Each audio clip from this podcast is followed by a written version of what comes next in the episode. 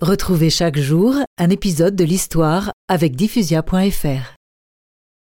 Charles Quint était décidé à redoubler ses coups. Les généraux français essayèrent encore de dégager l'Italie. Le chevalier Bayard fit des prodiges de valeur.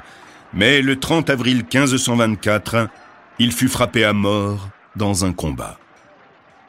Je veux mourir, le visage tourné vers l'ennemi. Il rendit ainsi son dernier soupir. Après huit mois de campagne, il fallut reculer. Cette fois, la route du Midi était ouverte à l'invasion. Les impériaux entrèrent en Provence et mirent le siège devant Marseille, qu'ils échouèrent à prendre. François Ier en profita pour reprendre l'initiative et conduisit lui-même son armée au-delà des Alpes pour arriver le 28 octobre sous les murs de Pavie. À Pavie, François Ier engagea la bataille dans la hâte. Il s'élança en avant avec tant d'impétuosité que nos canons durent se taire de peur de l'atteindre. Bientôt, isolé au milieu de la mêlée, ses meilleurs chevaliers étant tombés autour de lui, le roi dut se rendre.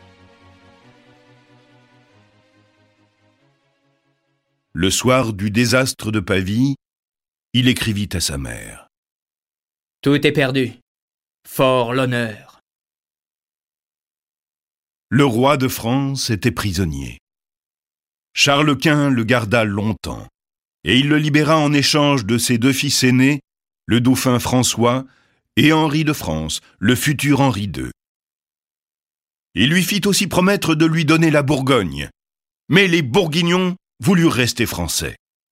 Nous, Bourguignons, nous refusons d'être sous le joug de Charles Quint. Cette promesse a été arrachée par la force, elle n'a donc aucune valeur.